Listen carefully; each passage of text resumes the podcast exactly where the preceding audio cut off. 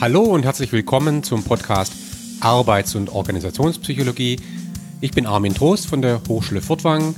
Schön, dass Sie da sind. Ich wünsche viel Spaß beim Zuhören und zahlreiche neue Einblicke.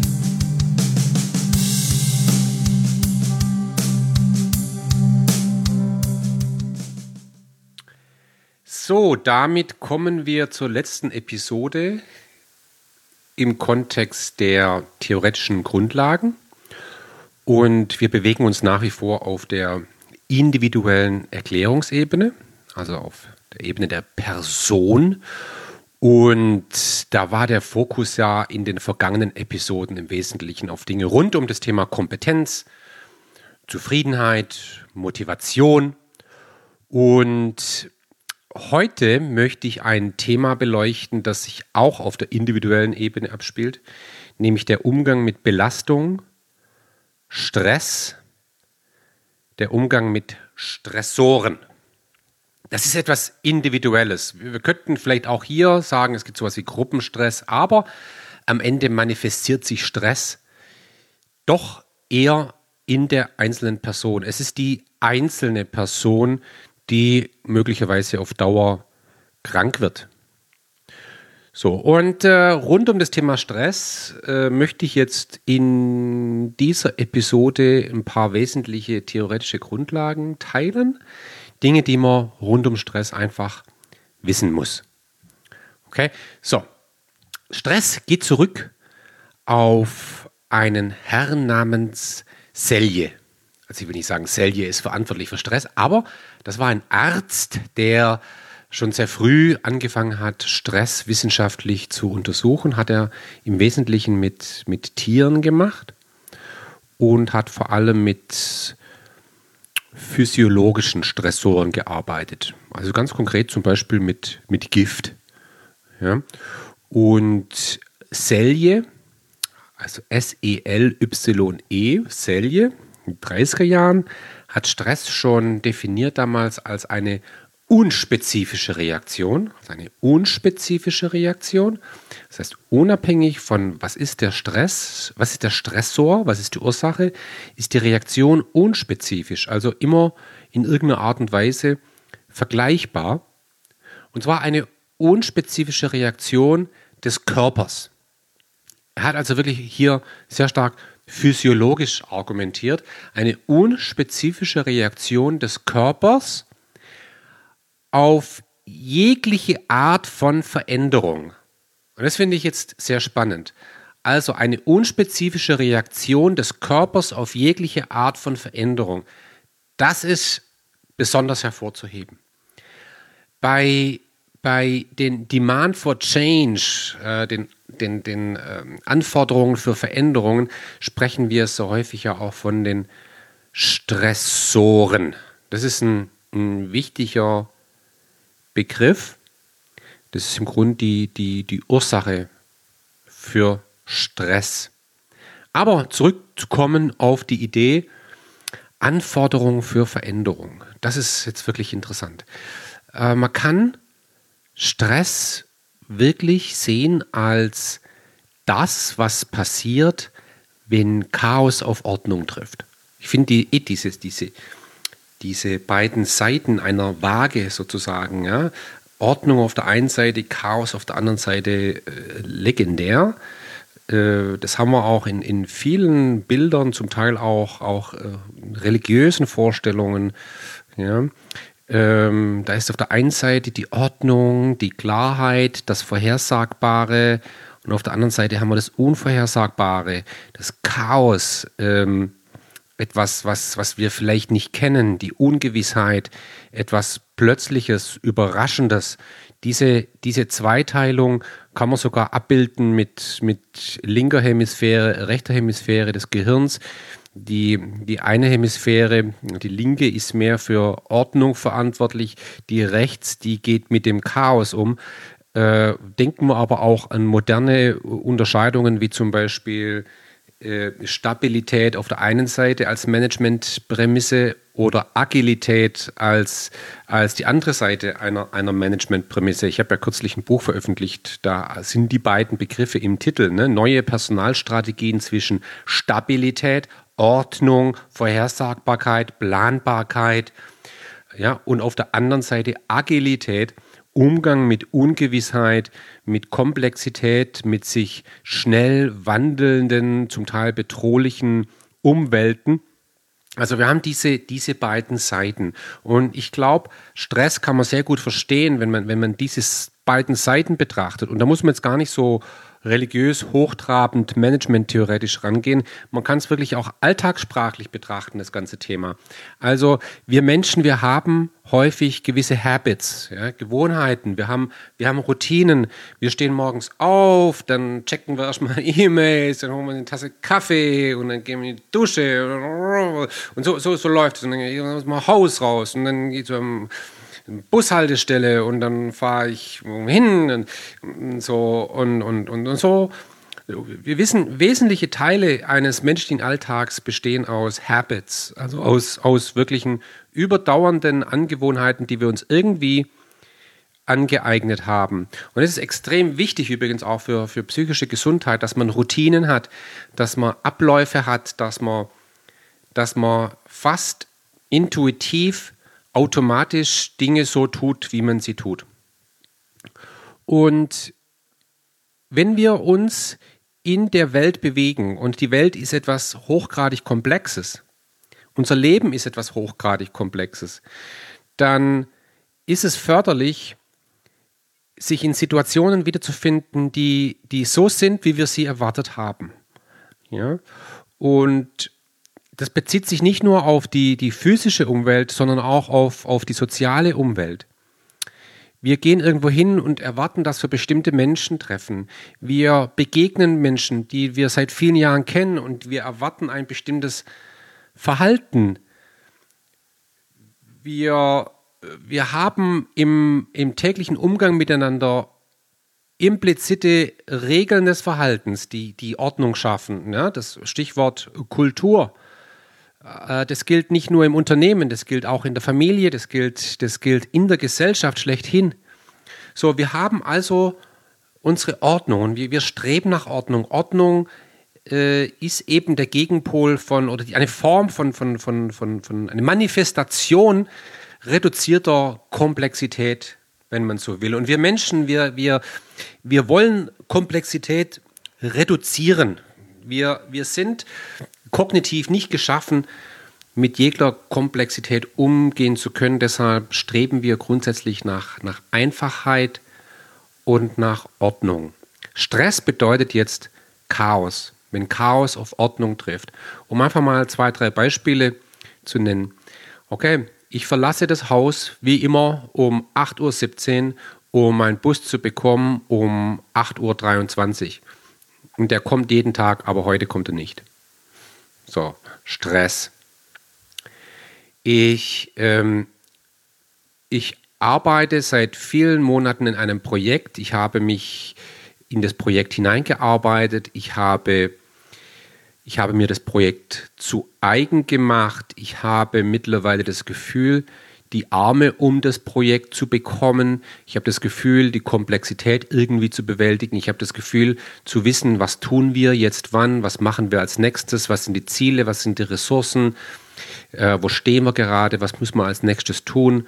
Und plötzlich kommt die Ansage, das Projekt ist gecancelt. Ähm, ich arbeite seit 30 Jahren in einem Betrieb, und plötzlich äh, werden alle Mitarbeiter in der Mittagspause in die Kantine gerufen. Der Vorstandsvorsitzende macht eine Ansage und sagt, so, äh, liebe Kolleginnen und Kollegen, ich äh, muss Ihnen heute mitteilen, dass unser Betrieb gekauft wurde von Bosch. Wir wissen noch nicht, was das bedeutet, aber es ist entschieden. Das wird jetzt im Laufe dieses Jahres wird es umgesetzt. Was das im Einzelnen bedeuten wird für jeden Einzelnen von Ihnen, können wir Stand heute nicht sagen. Es ist einfach so und wir haben das gemacht, weil und so weiter und so fort.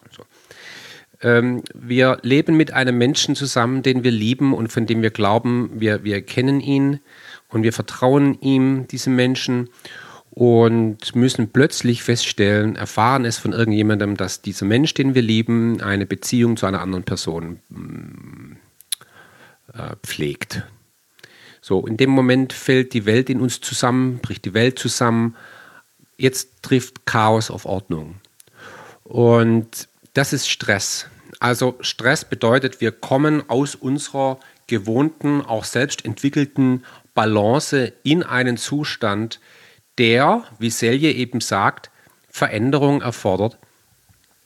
Veränderungen, von denen wir vielleicht noch gar nicht wissen, was sie bedeuten. So, das, das, das ist Stress. Und an der Stelle wird jetzt häufig unterschieden zwischen zwei Arten von Stress. Und es ergibt auch Sinn. Also ich werde es jetzt mal kurz erläutern, aber werde ein Konzept verdeutlichen, das noch mehr Sinn ergibt. Wir unterscheiden ja häufig zwischen gutem Stress. Ja, Eustress nennen wir das. Eustress, etwas, wo wir sagen, das ist wichtig, das spornt uns an, das bringt Leistung, das bringt Erfüllung. Hm, Adrenalin, was auch immer, erleben wir als positiv. Und dann gibt es den Distress. Distress ist etwas, was, was wo wir sagen, das ist der, der, der böse Stress, der schlechte Stress, der Stress, der krank macht. Der Stress, der uns einschränkt, der Stress, den wir als Bedrohung erleben. Und diese Unterscheidung in Eustress und Distress kann man aufgreifen und ein, ein, eine sehr schöne Differenzierung sieht folgendermaßen aus. Man muss sich jetzt so eine 2x2-Matrix vorstellen, ja, so eine Vierfelder-Matrix. Und kann jetzt da verschiedene Formen von, von Stress unterscheiden. Und eine Unterscheidung habe ich gerade genannt. Das ist einfach die Frage, erleben wir eine Situation als eine willkommene Herausforderung? Ja, eine Herausforderung, wir sagen, okay, das wird jetzt schwierig. Hm? Spannend, ja, interessant, okay, aber hey, das packen wir jetzt mal an. Das, das ist ziemlich cool jetzt, ja, das machen wir jetzt. Und, und ähm, wow, also das, da kommen jetzt ein paar harte Tage auf uns zu. Aber ey, wir schaffen das. Das wird ziemlich, das wird, das wird eine ziemlich coole Sache, ja. Und das ist so äh, der positiver Blick auf eine Herausforderung, die aber eine Herausforderung darstellt, die ein verändertes Verhalten erfordert, die vielleicht auch ein Stück weit mit Chaos einhergeht. Aber wir begrüßen die. Und da merken wir schon, das hat etwas mit der Einstellung gegenüber einer, einer neuen Situation zu tun. Und darauf kommen wir noch. Ja, darauf kommen wir noch. Das ist ein ganz grundlegende, äh, ganz grundlegender Faktor für Stress. Wie begegnen wir einer solchen Situation kognitiv? Also wie, wie denken wir über eine Situation? Also, wir haben hier auf der einen Seite die Situation, wo wir etwas als Herausforderung interpretieren. Das betrachten wir als positiv, als, als Eustress. Ja? Wir können aber eine Situation auch als Bedrohung interpretieren.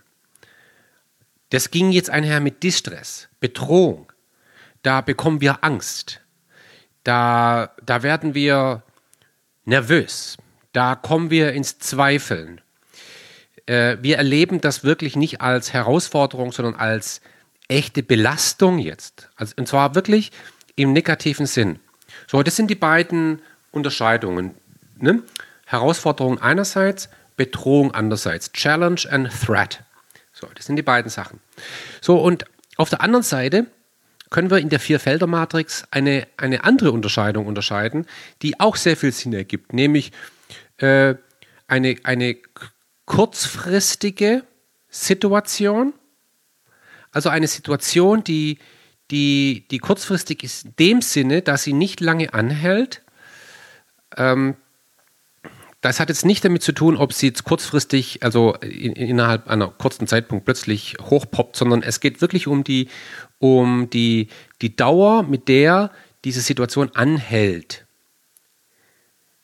Und das ist die eine Situation, kurzfristige Situation, und das andere ist langfristig, long term. Oder wir sprechen auch von chronisch, chronische Belastung chronische Herausforderung, chronische Bedrohung. Ja, chronisch auf der einen Seite und auf der anderen Seite kurzfristig oder, oder hier sprechen wir auch von akut.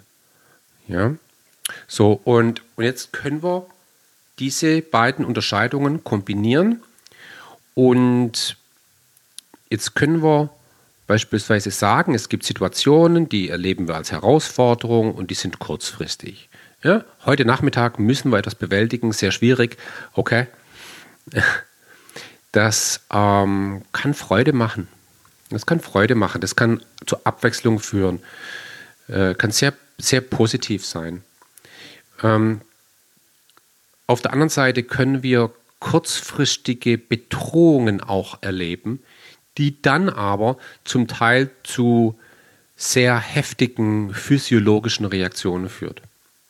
Also das klassische Beispiel hierbei ist, das ist das Lehrbuchbeispiel. Ja, also du, du, du spazierst durch den Wald, Tirili, ja, alles schön und man freut sich des Lebens. Ja, und dann springt sozusagen der viel zitierte Bär aus dem Gebüsch. Wupp, ja, steht der Bär vor dir. Das ist mit Sicherheit eine kurzfristige Situation. Ja, die Situation wird nach wenigen Minuten geklärt sein, wie auch immer das ausgeht. So, in dieser Situation erkennt der Mensch, okay, das ist eine Bedrohung. Ich glaube kaum, dass man sowas als Herausforderung betrachten würde, sondern als eine echte Bedrohung. Ich meine, ein Bär im Wald begegnet. So, und jetzt passieren all die Dinge, auf die ich jetzt nicht im Detail eingehen möchte, aber jetzt, jetzt, jetzt passiert körperlich etwas, was unseren Körper und auch unsere Kognition vorbereitet auf den Ernstfall. Wirklich. Also ähm, die Verdauung äh, fährt runter. Also der Körper sagt, verdauen kannst du später. Das ist jetzt nicht wichtig. Ähm, die, die Gerinnungsfähigkeit des Blutes äh, steigt. Das ist wichtig, weil falls man verletzt wird, dann muss das Blut schnell gerinnen. Unsere Aufmerksamkeit steigt ins Unermessliche. Äh, wir, wir, unsere Reaktionsgeschwindigkeit steigert sich dadurch enorm. Wir sind in der Lage, uns sehr stark jetzt auf eine Sache zu, zu konzentrieren. Unser Puls steigt, das heißt, wir, wir, kommen, wir werden auch von der körperlichen Leistungsfähigkeit mal schnell richtig ähm, mobilisiert. So, das macht alles extrem viel Sinn. Vielleicht, vielleicht kriegt man auch Gänsehaut. Und die Gänsehaut ist dazu da, als wir früher noch ein Fell hatten, hat uns das größer erscheinen lassen. Wir, wir, wir werfen die Arme auseinander und schreien ganz laut und, und, und das ist ein Reflex sozusagen und zeigen dem Bär, hey, ich bin gefährlich, hab Angst vor mir. Ja, also gut, das waren jetzt Verhaltensreaktionen, aber da haben wir eine kurzfristige, intensive physiologische Reaktion, die unsere Überlebensfähigkeit in der Situation einfach sichern soll. So, demgegenüber haben wir langfristige Belastungen und Jetzt kann es ja sein, dass wir eine, eine, eine, eine Situation als herausfordernd betrachten, also durchaus positiv. Ähm, das ist sehr häufig so bei auch zum Beispiel sehr talentierten Menschen, die, die, die wahnsinnig viel arbeiten, die einfach das lieben, was sie tun. Und irgendwann tatsächlich doch einen Burnout erleiden. Ich meine, wenn man etwas als, als Herausforderung betrachtet, dann kann es sein, dass sich aus dieser Bewältigung der Herausforderung wirklich eine Erfüllung erfahre. Ich kann das zum Beispiel für mich sagen, ich, ich lehre wirklich gern und ich kann nur hoffen, dass meine, meine Studenten das, das, das äh, bestätigen, aber ich, ich lehre wirklich gern. Also ich glaube, ich, ich, bin, also ich bin gern Lehrer. Ja, ich unterrichte wirklich gern. Und wenn ich dann aber mehrere Tage hintereinander mehrere Vorlesungen halte, was noch selten vorkommt, ich gucke, dass es nicht stattfindet, bin ich echt erschöpft, wirklich. Und obwohl ich abends jeden Tag dann rausgehe aus der Hochschule und denke, oh, ich bin echt erfüllt. Wirklich, ich bin erfüllt, aber ich bin auch erschöpft. Das hat mich, gibt mir sehr viel Energie, aber es kostet mich auch Energie. So, das heißt auch die positiven Herausforderungen, können langfristig zu Erschöpfung führen. Der Worst Case ist natürlich eine Bedrohung, etwas, was man als Bedrohung interpretiert und was sehr lange anhält. Da haben wir so Beispiele, über die wir ja auch noch sprechen werden, zum Beispiel eine Umstrukturierung im Unternehmen, die irgendwie kein Ende findet. Ja? Ein über Jahre stattfindender Ehekrieg. Solche Dinge. Da wissen wir, dass diese Situationen, die chronisch sind, also die langfristig sind und als negative Bedrohung erlebt werden, dass die 100% zu einer Schädigung der Gesundheit führen. So. Also das mal zunächst als Unterscheidung, die ich wirklich für sinnvoll erachte. Herausforderung, Bedrohung, kurzfristig, langfristig. Ja? Okay, das zum Einstieg. So, jetzt lass uns mal ein bisschen in die Mechanik reinschauen von Stress. Da mal ein bisschen, bisschen reinzoomen. Was passiert da jetzt eigentlich? Und da möchte ich jetzt nochmal verweisen auf, auf eine Idee, die, die auch von Selye stammt. Ähm, zu nennen ist hier der Begriff des allgemeinen Adaptationssyndrom. Allgemeine Adaptationssyndrom, General Adaptation Syndrome. Wir sprechen von Adaptation oder manchmal auch von Adaption. Meines Wissens kann man beide Begriffe verwenden. Das allgemeine Adaptationssyndrom. Das Wichtige an diesem Begriff ist der Begriff der Adaptation. Adaptation oder Adaption bedeutet Anpassung. Und also Anpassung auf einen Stressor. Und man kann sich das jetzt wirklich vorstellen, wie, stellen wir uns einfach mal vor, so ein, so ein, hier so, so ein Brett, das liegt auf so zwei Backsteinen, links und rechts, okay? Das Brett ist, sagen wir mal, eine Fichte, ja, äh, 10 mm dick und da lege ich jetzt ein Gewicht drauf, in die Mitte sozusagen. Und dann, dann biegt sich das Brett. Und gen genauso ist das, so, genauso ist die Auswirkung eines Stressors auf den Organismus, auf den Menschen. Ich bin einer Belastung ausgesetzt und jetzt zeige ich eine, eine, einen Gegendruck. Ich, ich versuche dieser Belastung sozusagen standzuhalten. Das tue ich. Und das tue ich auf unterschiedliche Art und Weise. Und ich möchte tatsächlich zum Einstieg mal kurz ein bisschen medizinisch argumentieren, auch wenn ich kein Mediziner bin, aber ich glaube, das schaffe ich. Also, machen wir mal ein Beispiel. Äh, ein Mensch geht, beschließt jetzt Krafttraining zu machen. Ja? Ähm, man geht also jetzt ins Fitnessstudio und geht echt an die Grenzen. Ja, hier ähm, Bank drücken. Und weil man ja schnell viel erreichen möchte, äh, weil es ist bald Sommer, wenn man gut aussieht, äh, gibt man sich wirklich, äh, bringt man sich wirklich an die Grenze. Ja, eines Beispiel. Oder äh, ein Mensch trinkt mehr Alkohol, als er sollte. Das ist auch ein Stressor. Letztendlich ist Alkohol, äh, Ethanol, ein, ein, ein Gift. Ja, ein tolles Gift, muss ich sagen. Ja. Ein Gift, das den Körper belastet. Ja? Und wenn ich jetzt sehr viel trinke, was immer das jetzt für einen Menschen bedeutet, dann habe ich am anderen Tag einen Kater. Derjenige, der im Fitnessstudio war, hatte danach einen Muskelkater. Zwei Kater. So, und jetzt geht der Körper her und sagt, Okay, gut, verstanden. Ja, schauen wir mal, was jetzt als nächstes passiert. Zwei Tage später, ja, erst Fitnessstudio, hier Handeln heben bis an die Grenze und abends gehe ich erst noch ordentlich saufen, sozusagen. Ja? Viel Alkohol.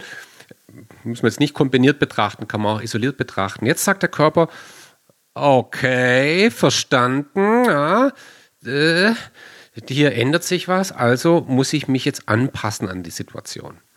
Das heißt, ich werde Muskeln jetzt aufbauen, damit ich nächstes Mal, wenn der Typ meint, wieder diese Handeln heben zu müssen, ja, dass ich, dass ich ähm, besser in der Lage bin, dieser Belastung standzuhalten.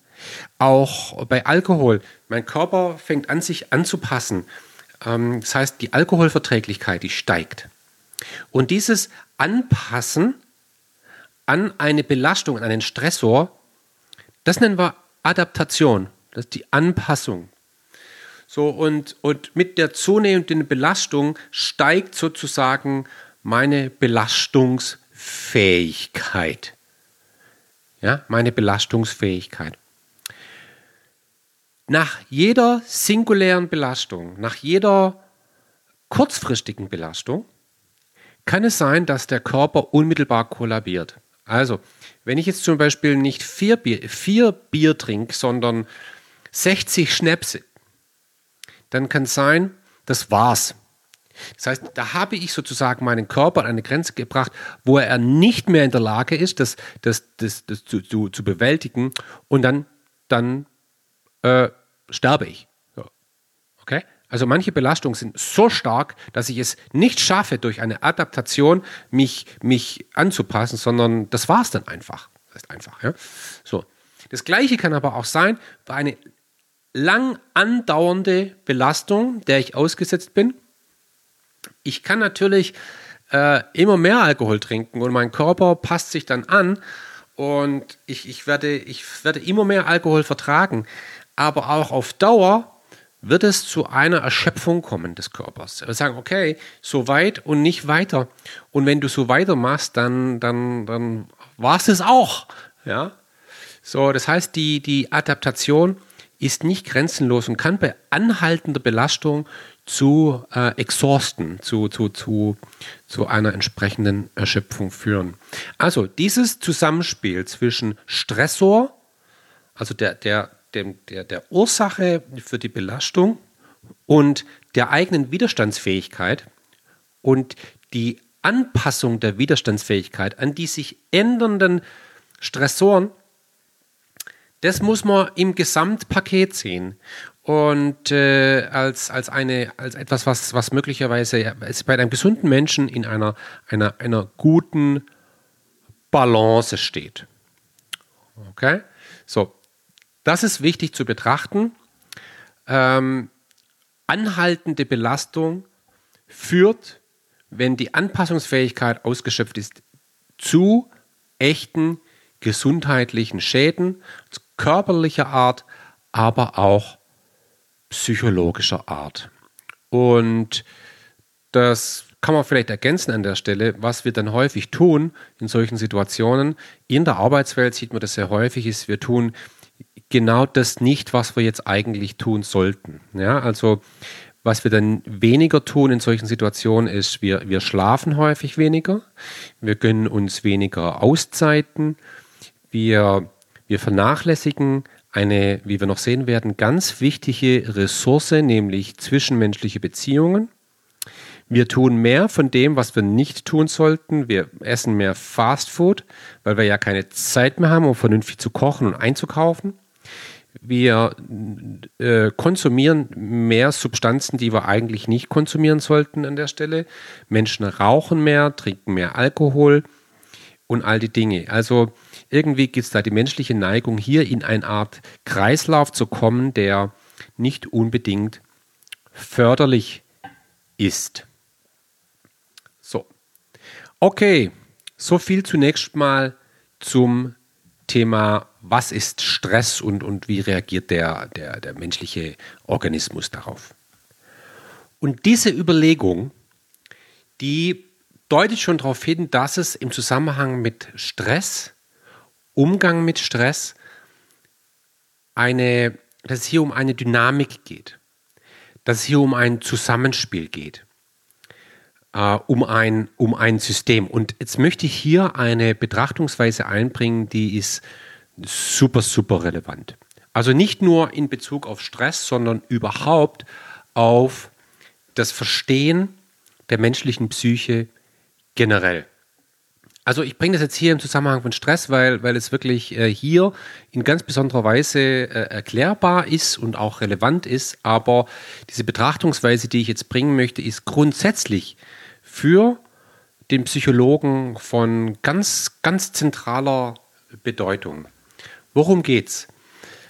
Ähm, wir können beim Menschen von verschiedenen sagen wir mal, Subsystemen ausgehen. Wir könnten es auch Ebenen nennen oder Komponenten, wie auch immer. Das ist jetzt äh, nicht besonders wichtig, wie wir das jetzt nennen. Also verschiedene Subsysteme, Ebenen, Komponenten, die da sind. Auf der einen Seite Kognition. Kognition, Cognition, ist die Art und Weise, wie wir über Dinge denken. Also zum Beispiel jetzt im Zusammenhang mit Stress, wie denken wir über eine bestimmte Situation. Wie denken wir darüber? Aber auch sowas, wie denken wir grundsätzlich über uns selbst? Wie denken wir grundsätzlich über das Leben? Wie denken wir über Menschen? Also, das ist die Kognition, die Art und Weise, wie wir denken. Ja, das ist mal so eine Komponente. Eine andere Komponente ist die des Verhaltens. Das ist also tatsächlich ganz einfach, das ist das, was wir tun. Ja, das ganz konkrete Verhalten. Und Jetzt könnte man bei Verhalten wirklich alles wieder mit einbeziehen, also sowas wie, wie fühlen wir, wie denken wir, wie nehmen wir wahr. Nein, in dem Zusammenhang sprechen wir wirklich über das sichtbare Verhalten. Also wirklich über das, was wir tatsächlich tun. Also zum Beispiel, ich gehe morgens aus dem Haus und renne eine Stunde durch den Wald. Ich mache mir einen Plan. Ich rufe jetzt den Jürgen an. Das sind wirklich Verhaltensweisen. Also etwas, was man wirklich sichtbar, vielleicht sogar physisch tut. Okay? Das ist die zweite Komponente. Die dritte Komponente ist Emotion. Also die Art und Weise, wie wir fühlen.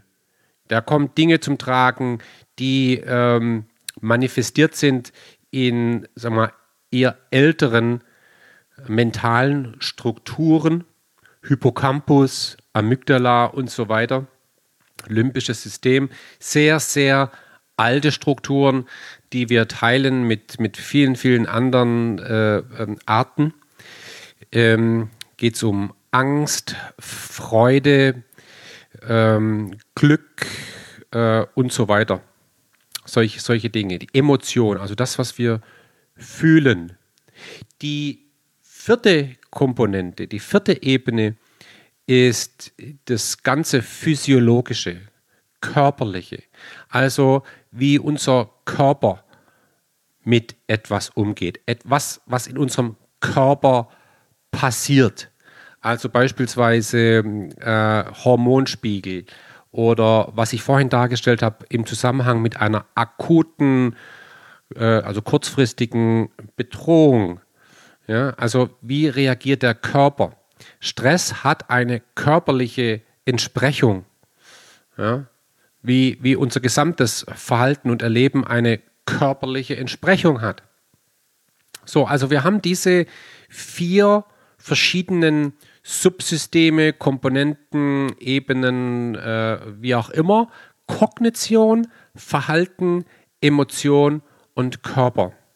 Und es ist ganz wichtig, dass wir diese vier Bausteine ganzheitlich betrachten als, als Systeme, Subsysteme, die sich wechselseitig bedingen, die, wo wir wechselseitige Einflüsse feststellen können, das eine wirkt auf das andere.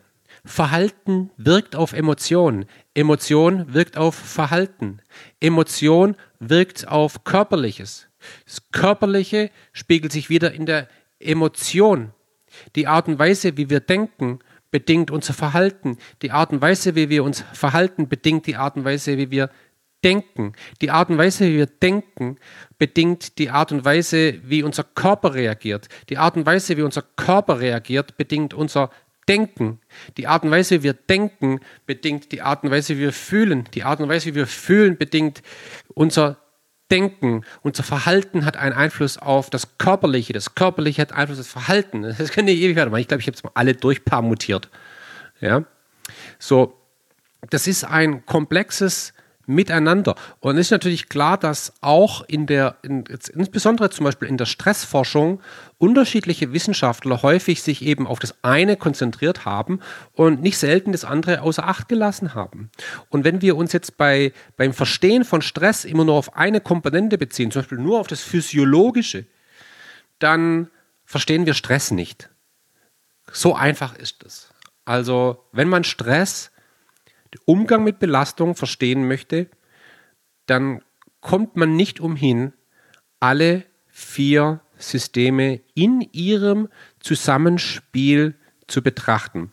Um das jetzt vielleicht einfach auch nochmal zu verdeutlichen. Wir haben jetzt dadurch, dass wir diese vier verschiedenen, man könnte auch sagen, diese vier verschiedenen Hebel haben, haben wir jetzt auch glücklicherweise vier verschiedene Ansatzpunkte, um um das Thema Stress zu, zu, zu betrachten, aber auch vier verschiedene Ansatzpunkte, um mit Stress umzugehen. Ähm, ich kann beispielsweise ähm, mit Stress umgehen, indem ich mich rein auf das Physiologische betrachte, äh, beziehe. Ich kann zum Beispiel einfach nur äh, medikamentös intervenieren und äh, durch entsprechende äh, Substanzen die physiologische Stressreaktion reduzieren. Das geht. Das ist rein, rein physiologisch. Ja? Äh, ich kann aber auch an einem anderen Ende ansetzen. Und ich möchte jetzt vielleicht hier mal so ein Beispiel bringen aus einem Bereich, der, wo das Ganze ein Stück weit auch, auch, auch wirklich eine ganz starke Betrachtung erfahren hat, äh, nämlich aus dem Bereich der Depressionsforschung. Ja, das ist jetzt nicht Stress, aber vielleicht äh, äh, liegen die Themen Stress und Depression gar nicht so weit auseinander. Ähm, aber das hilft es mal kurz, diese, diesen Ausflug zu machen in Richtung äh, äh, Depression. Ähm, Depression. Depression bedeutet, dass ein Mensch sehr häufig, wenn er depressiv ist, in einer ganz bestimmten Art und Weise über die Welt und über sich selbst denkt.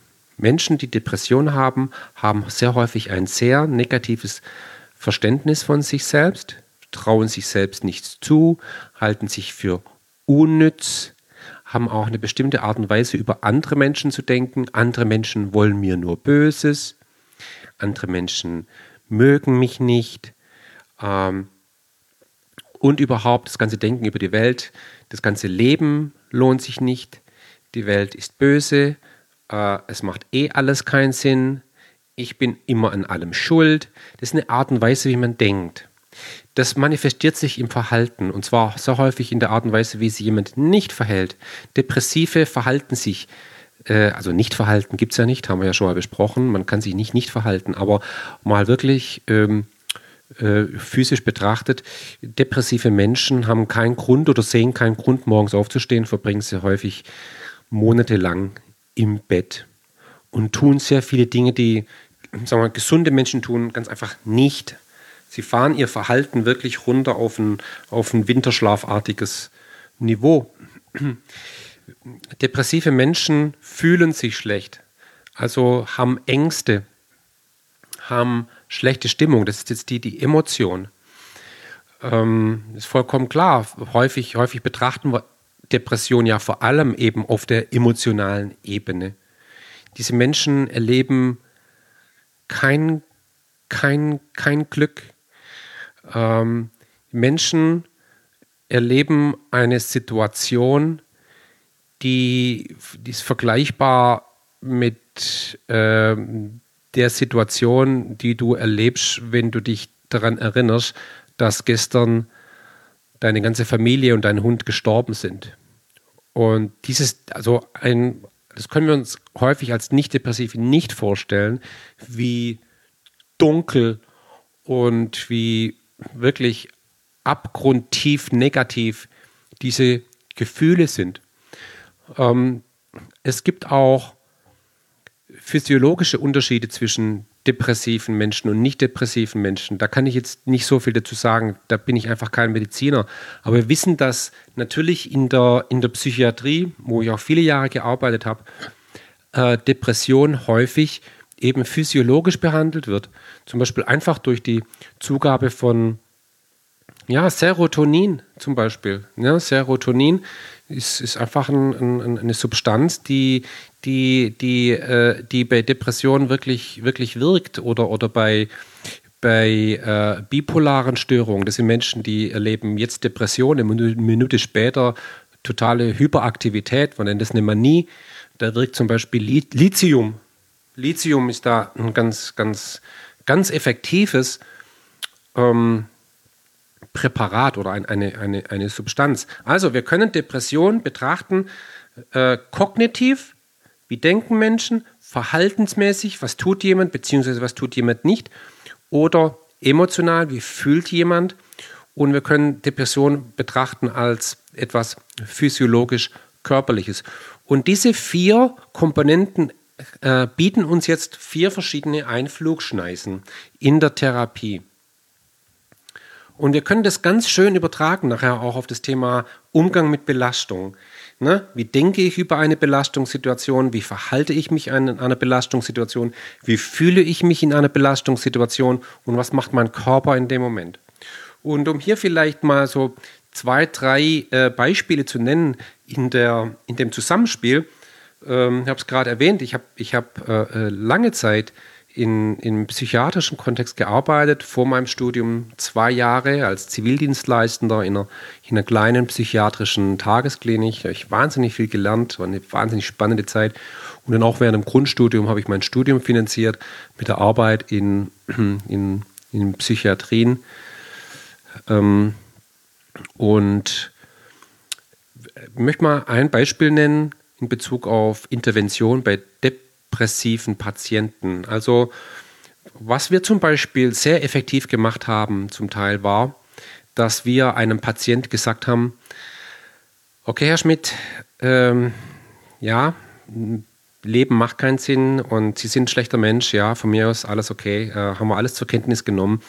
So, egal. Was wir jetzt machen, Herr Schmidt, ist folgendes. Wir, wir einigen uns nur, nur eine Sache und wir bestehen darauf. Sie stehen ab sofort jeden Morgen um 9 Uhr auf und duschen sich. Nichts mehr, nicht weniger.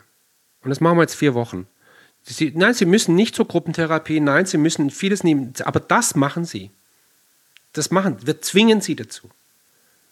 So. Und, okay, mit viel Aufwand bringt man möglicherweise dann den Herrn Schmidt dazu, das morgens zu tun. Und nach weiteren vier Wochen sagen wir, okay, Herr Schmidt, das ist jetzt schon mal gut. Sie werden jetzt am Frühstück teilnehmen. Und nach weiteren vier Wochen sagen wir, okay, Herr Schmidt, wissen Sie, was wir jetzt mal machen? Jetzt schneiden wir mal Ihre Haare, damit sie einfach mal anders aussehen. Und dann gehen wir mal los und kaufen Klamotten. Okay? Also, man setzt nur am Verhalten an. Weder am Denken noch an den Gefühlen, alles auch mal ausgeklammert. Man setzt nur am Verhalten an. Und plötzlich was heißt plötzlich? Also das ist nicht plötzlich, sondern das sind oft sehr, sehr langfristige Entwicklungen. Äh, die, ist die Wahrscheinlichkeit hoch, dass durch diese Veränderung des Verhaltens plötzlich das, das, das Denken des Patienten sich verändert. Und sagt, hey, sieht ja tatsächlich ganz gut aus, muss ich schon zugeben. Ja, das wird er so nicht sagen, aber, aber, aber äh, äh, das, das, da passiert etwas. Und das wiederum hat dann plötzlich eine Auswirkung auf, auf die Art und Weise, wie er fühlt. Das heißt, das ist eine Intervention, die wirklich rein am, am Verhalten ansetzt. Tu einfach das und du, du wirst sehen, Dinge werden besser. Ja, finde ich äh, super, super spannend. Die, die andere Schiene ist äh, das Thema der Kognition. Also auch in der, in der äh, kognitiven Verhaltenstheorie, äh, Therapie, ähm, ist das eine, eine, ganz, ganz effektive Schiene, nämlich am, am Denken anzusetzen. Ähm, und darauf möchte ich mich mal, mal ganz kurz konzentrieren. Also da geht es wirklich bei Stress jetzt um die Frage und Depression, wie denken wir über die Situation, wie denken wir über uns selbst in Bezug auf diese Situation, wie denken wir grundsätzlich über, über das Leben, über die Arbeit, über die Welt. Und dieses Denken ist hochgradig relevant für den Umgang mit Belastung. Und bevor ich darauf eingehe, möchte ich mal kurz ein Experiment teilen. Das, das muss man einfach kennen. Das ist ein absoluter äh, Klassiker aus der Psychologie. Geht auf auf die Arbeit zurück von, von Martin Seligmann, äh, der ein Konzept entwickelt hat, das heute bekannt ist als erlernte Hilflosigkeit. Dieses Konzept der erlernten Hilflosigkeit ist wirklich sehr relevant, wenn es um den Umgang mit Belastung geht oder auch Umgang mit, mit Depression.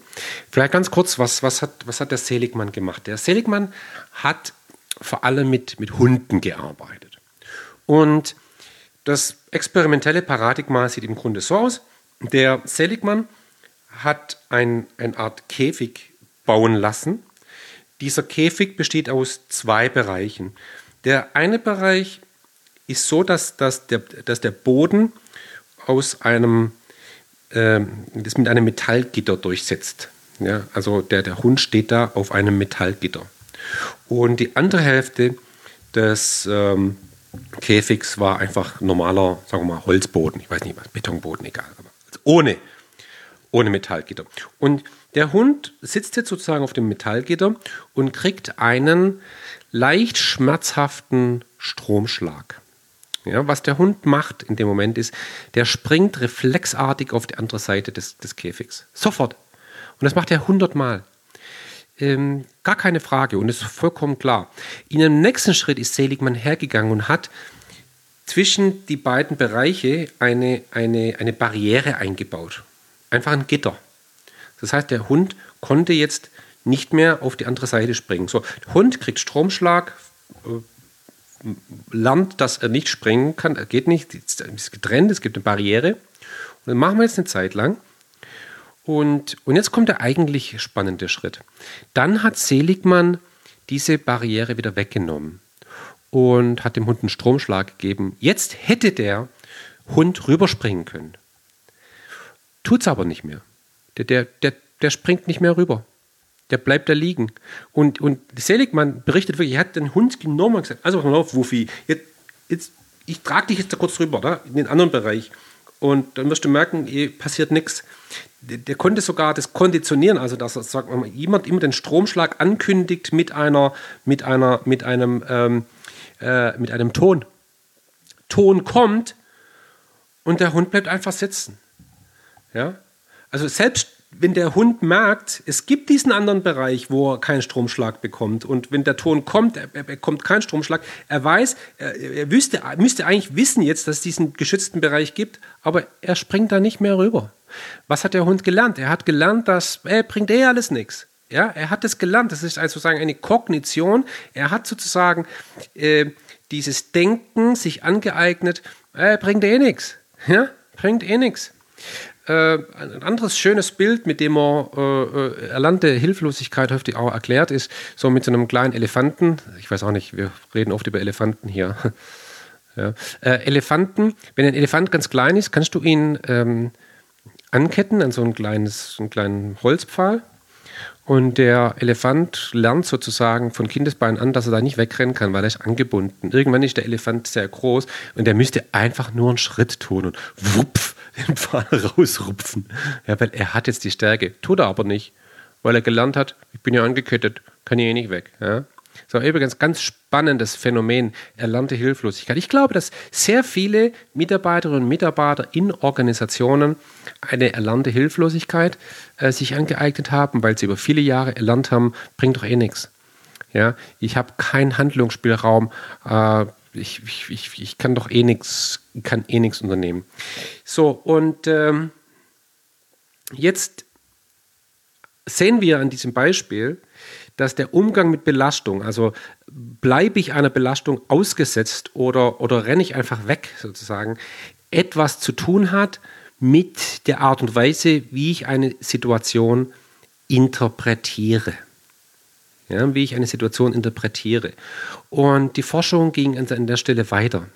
Und man kann erlernte Hilflosigkeit auch induzieren bei Menschen. Also nicht, indem man sie in Käfig spreckt und Elektroschocks gibt, aber man kann das experimentell machen.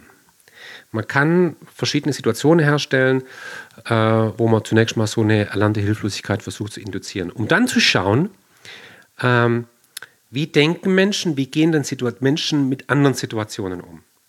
Und wir haben jetzt festgestellt, dass je nachdem, wie ein Mensch denkt, eben die Wahrscheinlichkeit sehr hoch ist, dass jemand depressiv ist oder äh, in der Lage ist, mit einer Belastung umzugehen oder nicht. Abhängig davon, wie jemand denkt. So, dieses Denken, das müssen wir uns mal kurz angucken, weil das wurde jetzt natürlich in der Psychologie einigermaßen erforscht. Und das sind die, wir sprechen hier von, der, von dem Vorgang der Attribution. Ja? Ähm, Attribution bedeutet, worauf führen wir die Ursachen einer Situation zurück? Und wir haben in der psychologischen Forschung festgestellt, dass Menschen sich darin unterscheiden, wie sie positive oder negative Ereignisse erklären. Also auf welche Ursachen sie diese zurückführen.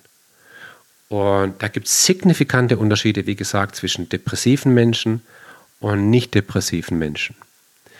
Äh, was dann umgekehrt bedeutet, dass man sagt, okay, wenn man die Belastungsfähigkeit eines Menschen oder die, die, die Depressivität eines Menschen irgendwie behandeln möchte, dann könnte man möglicherweise auch am Denken ansetzen. So, und um das mal kurz zu verdeutlichen, einfach mal kurz ein Beispiel. Und, und ich, ich beginne mal mit einem positiven Beispiel. Also, äh, Sie sind eine Mitarbeiterin, Sie sind ein Mitarbeiter und die Führungskraft ruft Sie in sein Büro und verkündet, also, herzlichen Glückwunsch. Sie sind befördert. Ja, sind befördert. Äh, ab nächsten Monat äh, werden Sie mehr Verantwortung haben, wollten Sie ja immer, ja, und werden auch signifikant mehr Geld verdienen. Okay? Das ist ein, ein positives Ereignis. Und jetzt ist die Frage, diese Person, worauf führt sie dieses Ereignis zurück? Das positive Ereignis. Und da unterscheiden wir jetzt drei Dimensionen. Das muss man sich jetzt vor Augen führen. Da muss man jetzt ein bisschen äh, nachdenken. Ja? Ähm, wurde ich befördert aus externen Gründen oder externalen Gründen oder internen, internalen Gründen? Also lag das jetzt an mir oder lag das an den Rahmenbedingungen? Ja? Lag es an mir, weil ich so toll bin? Oder lag es an Rahmenbedingungen? Ja, man hat einfach keinen anderen Dummen gefunden. Hat es etwas zu tun mit, mit stabilen Faktoren oder zu, zufälligen Faktoren? Stabil würde heißen, ja, also das hat etwas mit, damit zu tun, weil ich so gut bin und das ist etwas, das ist stabil. Ja, das, äh, ich war gestern gut, ich bin morgen auch gut. Ähm, und ähm, das, das, das, das, etwas Stabiles. Ja? Das, das Gegenstück wäre, ist zufällig. Das war jetzt in der Situation, hat man mich jetzt halt befördert. Äh, ähm, drei Tage später hätte man das wahrscheinlich schon nicht mehr gemacht. Ja? Ist es wirklich zurückzuführen auf etwas, was stabil ist, also zum Beispiel auf meine Fähigkeit. Die dritte Dimension ist die Frage, ist es etwas Allgemeines, etwas Generelles, Globales, sagen wir, oder etwas Uniques, Isoliertes. Also, ähm, so etwas wie eine Beförderung. Ist das ein Ereignis, das ich grundsätzlich erlebe? Ja, ich werde nicht nur im Job befördert, ich werde auch woanders, bekomme ich immer Anerkennung, ich kriege immer die besten Jobs, ich kriege immer die besten Möglichkeiten. Das ist bei mir einfach so. Ja, ich habe eigentlich immer irgendwie, mir fliegen die Dinge grundsätzlich zu. Ja, ich bin einfach ein Glückspilz, ja. Das ist so in meinem Leben. Oder ich sage, oh, Beförderung, das ist jetzt mal was äh, sehr Isoliertes. Das, das, das gab es vorher nie und das wird es nachher nie mehr geben. So. Also, ich fasse nochmal kurz zusammen. Führe ich etwas auf interne Faktoren zurück oder auf externe Faktoren? Also hat es was mit mir zu tun oder mit, mit, mit externen Rahmenbedingungen? Ist es etwas Stabiles oder etwas Zufälliges? Ist es etwas Allgemeines oder etwas Isoliertes? So. Und ähm, wenn ich jetzt auf eine, auf eine Beförderung reagiere und sage, ja, das hat was nur mit den Rahmenbedingungen zu tun, das ist ein rein zufälliges Ereignis und eigentlich nur isoliert, dann werde ich trotz dieses positiven Ereignisses negativ reagieren. Wenn ich aber umgekehrt sagen würde, ja, das hat was mit mir zu tun, das ist äh, mit stabilen Faktoren und das ist allgemein so, eine positive Reaktion. Ja, ich glaube, das kann man sich so vor, vor Augen führen. Und jetzt nehmen wir mal ein negatives Ereignis. Ja, also negatives Ereignis im Berufsfeld wäre zum Beispiel, ich bin Vertriebler und ähm, ich habe mich wirklich engagiert in einen, in einen Vertriebsprozess und am Ende habe ich verloren. Der Wettbewerber hat den Deal bekommen. Das ist ein objektiv negatives Ereignis. So, und jetzt die Frage, wie gehe ich damit um? Wie denke ich darüber? Und es kommen genau die gleichen Faktoren wieder. Und jetzt stellen wir uns einfach mal vor, ich sage, naja, okay, Deal nicht gewonnen. Das hat was mit den Rahmenbedingungen zu tun. Die, die, der Kunde, der checkt halt nicht, hat eh kein Geld und so weiter. Da waren die falschen Leute am Hebel, die falschen Leute das äh, entschieden. Und es war eh, also das war eher zufällig. Ja, das, das hat nichts, das ist nichts Grundsätzliches. Das war jetzt einfach mal in dem Fall so. Ja, übermorgen ist wieder ganz anders. Und das war eh, also das war jetzt der eine Fall, okay, Einzelfall, das, das, das, übermorgen ob das übermorgen wieder so ist, das ist ja mal dahingestellt. Also, ja, also wenn ich die Dinge sozusagen extern attribuiere auf zufällige Bedingungen und es als isoliertes Event betrachte, dieses negative Ereignis, dann werde ich positiv daraus herausgehen. Wenn ich aber sage, ah, das hat ja alles mit mir zu tun, ja, dass wir den Deal nicht gekriegt haben und das, äh, das ist immer so, ich gewinne nie einen Deal und das ist übrigens auch nicht nur bei Deals so. Bei mir läuft eh alles schief. Ja, so, ja also auf interne, äh, man führt es auf sich zurück, auf stabile Faktoren und allgemeine Faktoren, dann gehe ich sehr geknickt aus der Situation heraus. Also, man hat es wirklich untersucht, diese verschiedenen Attributionsmuster und ähm, diese verschiedenen Attributionsmuster können wirklich aus kognitiver Sicht erklären, wie Menschen mit einem Stressor, mit einer Belastungssituation umgehen. So, man könnte jetzt ganz viele Interventionsmaßnahmen ableiten, aber, aber so weit äh, will ich nicht gehen an der Stelle. Vollkommen klar ist, dass ich natürlich auch an den anderen Hebeln ansetzen kann, zum Beispiel physiologisch, indem ich entsprechende Medikamente einnehme, beispielsweise, ähm, oder auch zum Beispiel einfach Sport mache, ja, ähm, oder spazieren gehen oder gesunde Ernährung. Ähm, ich will auch Schlaf zum Beispiel hier, hier zuordnen. Das sind Dinge, die einen unmittelbaren Zugang haben über das Körperliche.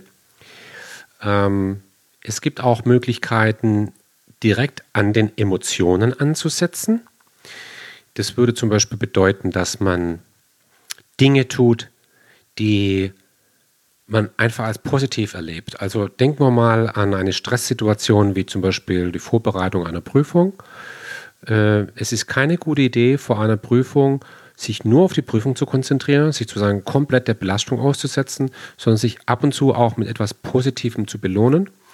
Äh, jeden Tag irgendetwas zu machen oder Dinge zu tun, von denen man weiß, sie führen zu einer positiven Emotion, um sich sozusagen an der Stelle in eine gewisse emotionale Balance zu, zu bringen.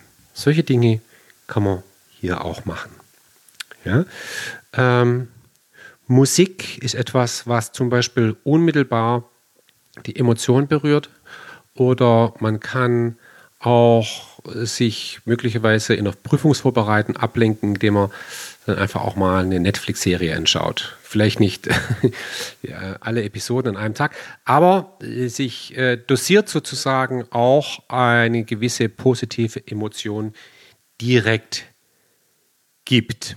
So, Kognition, Verhalten, Emotion, Körperliches. Okay? So, ähm, jetzt mündet das Ganze in eine Theorie, über die man sprechen muss in dem Zusammenhang. Weil das ist im Grunde gerade bei den eher kognitiv ausgerichteten Theorien die Theorie, die, die ja, die, die sich am meisten rumgesprochen hat, die wahrscheinlich auch in der wissenschaftlichen Community, aber auch in der Anwendungscommunity äh, die die größte Anerkennung genießt. Und zwar die Rede ist von einem Modell von einem Herrn namens Richard Lazarus. Richard Lazarus. Wenn man an Lazarus denkt, an dieses Stressmodell, dann muss man immer an zwei Dinge denken, nämlich Primary Appraisal und Secondary, Secondary Appraisal. Bewertung erster Ordnung, Bewertung zweiter Ordnung. Oder erste Bewertung, zweite Bewertung, um es ein bisschen einfach auszudrücken.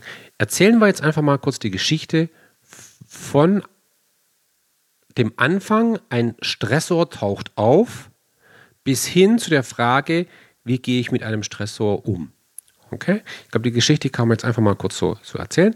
Also, stellen wir uns jetzt einfach vor, ein, ein Mensch ist einem Stressor ausgesetzt. Was auch immer. Das könnte jetzt zum Beispiel die angedrohte Prüfung sein, das kann eine ganz wichtige Präsentation sein, in einem Vertriebsprozess beispielsweise. Das kann ein, ein schwieriges Gespräch sein, das, das, das, ähm, das ansteht. Eine wichtige Verhandlung, ein, ein Moment, auf den man hingearbeitet hat. Ja, äh, in einem Projekt beispielsweise. Also beispielsweise man entwickelt eine Software und irgendwann wird die sozusagen zum Update freigegeben und Millionen von Menschen laden sich jetzt die Software hoch. Das ist ein Stressmoment. Ja? Ähm, also, wir haben einen irgendwie gearteten Stressor. Eine Ursache, die zu einer entweder Bedrohung oder äh, Herausforderung führt. So, wir gehen jetzt mal von aus, dieser Stressor, der findet irgendwie in der Umwelt statt, innerhalb derer wir uns bewegen. Was jetzt passiert nach Lazarus ist folgendes. Zunächst findet eine Bewertung erster Ordnung statt. The Primary Appraisal. Und das ist eine Bewertung, die, die findet größtenteils unbewusst statt. Das ist eine erste, vielleicht noch unspezifische Reaktion auf den Stressor. Da geht es jetzt einfach nur um die Frage, Okay, das, was jetzt hier passiert, ist das eine Bedrohung, ja oder nein? Ist das in irgendeiner Form relevant oder nicht? Das ist ein allererster, ganz schneller Schritt, der uns das Signal gibt, okay, ist hier, ist hier etwas im Busch oder nicht? Und das ist zunächst mal wirklich der Schritt. Das führt an sich noch nicht zu Stress. Das ist erstmal nur die Wahrnehmung und die erste Einordnung der entsprechenden Situation oder des Stressors. So. Und wenn jetzt wir hier zum Schluss kommen, naja, kein Problem, äh, sie, ja, dann, dann gibt es keinen Stress dann, dann war es das, dann, dann ist der Prozess zu Ende. So. Wenn aber in dem Moment der Körper reagiert oder der Mechanismus, der Organismus, muss ich sagen, äh, reagiert und sagt, oh, da ist was, dann, also erkennt plötzlich, das könnte eine Herausforderung, eine Bedrohung sein, das könnte mir schaden, das könnte mir Verluste zuführen, also gefährlich sein, dann kommt es zu einer zweiten Bewertung, das Secondary Appraisal. So, und was passiert da jetzt? Das ist jetzt etwas komplexer. An der Stelle führt die Person eine Bewertung ihrer eigenen verfügbaren Ressourcen durch. Also, die Frage ist, habe ich die notwendige Erfahrung, die notwendigen Kenntnisse, um mit dieser Situation umzugehen? Habe ich das notwendige Selbstvertrauen? Habe ich die Ausdauer? Habe ich die finanziellen Ressourcen? Habe ich die zeitlichen Ressourcen? Habe ich die sozialen Ressourcen? Wie viel Unterstützung kann ich erwarten von anderen? So, das heißt, ich, ich, ich, ich betrachte sozusagen diese potenzielle Bedrohung und diese als Bedrohung oder Herausforderung identifizierte Situation im Lichte meiner Fähigkeiten damit umzugehen. Und das ist der zweite, die zweite Bewertung, das Secondary Appraisal. Und wenn ich jetzt zu dem Schluss komme, dass meine Ressourcen nicht ausreichend sind, um mit dieser Situation zurechtzukommen, dann habe ich das, was man als Stress bezeichnet. Und wenn ich jetzt in dieser Stresssituation bin, dann kommt jetzt sozusagen der nächste Schritt und das nennen wir Coping. Coping mit C. Coping, ähm, wo es um die Frage geht, was tue ich denn jetzt, um diese schwierige Situation doch irgendwie zu bewältigen. Und hier können wir jetzt verschiedene Pfade unterscheiden. Ein Pfad ist zum Beispiel rein problemfokussiert, verhaltensorientiert. Das kann sowas sein wie zum Beispiel, okay, Ärmel hochkrempeln, anpacken, do it. Plan machen, abarbeiten. So. Also, man versucht das Problem zu lösen, indem man das Problem löst. so einfach ist es. Eine, eine andere Lösung wäre auch davon zu rennen. Ja, ich renne einfach weg. Ja, äh, dann ist das Problem für mich auch gelöst. Also alles, was ich tue, rankt sozusagen um das Problem an sich und ich zeige ein bestimmtes Verhalten in Richtung des Problems. Ich packe es an oder ich, ich packe es nicht an.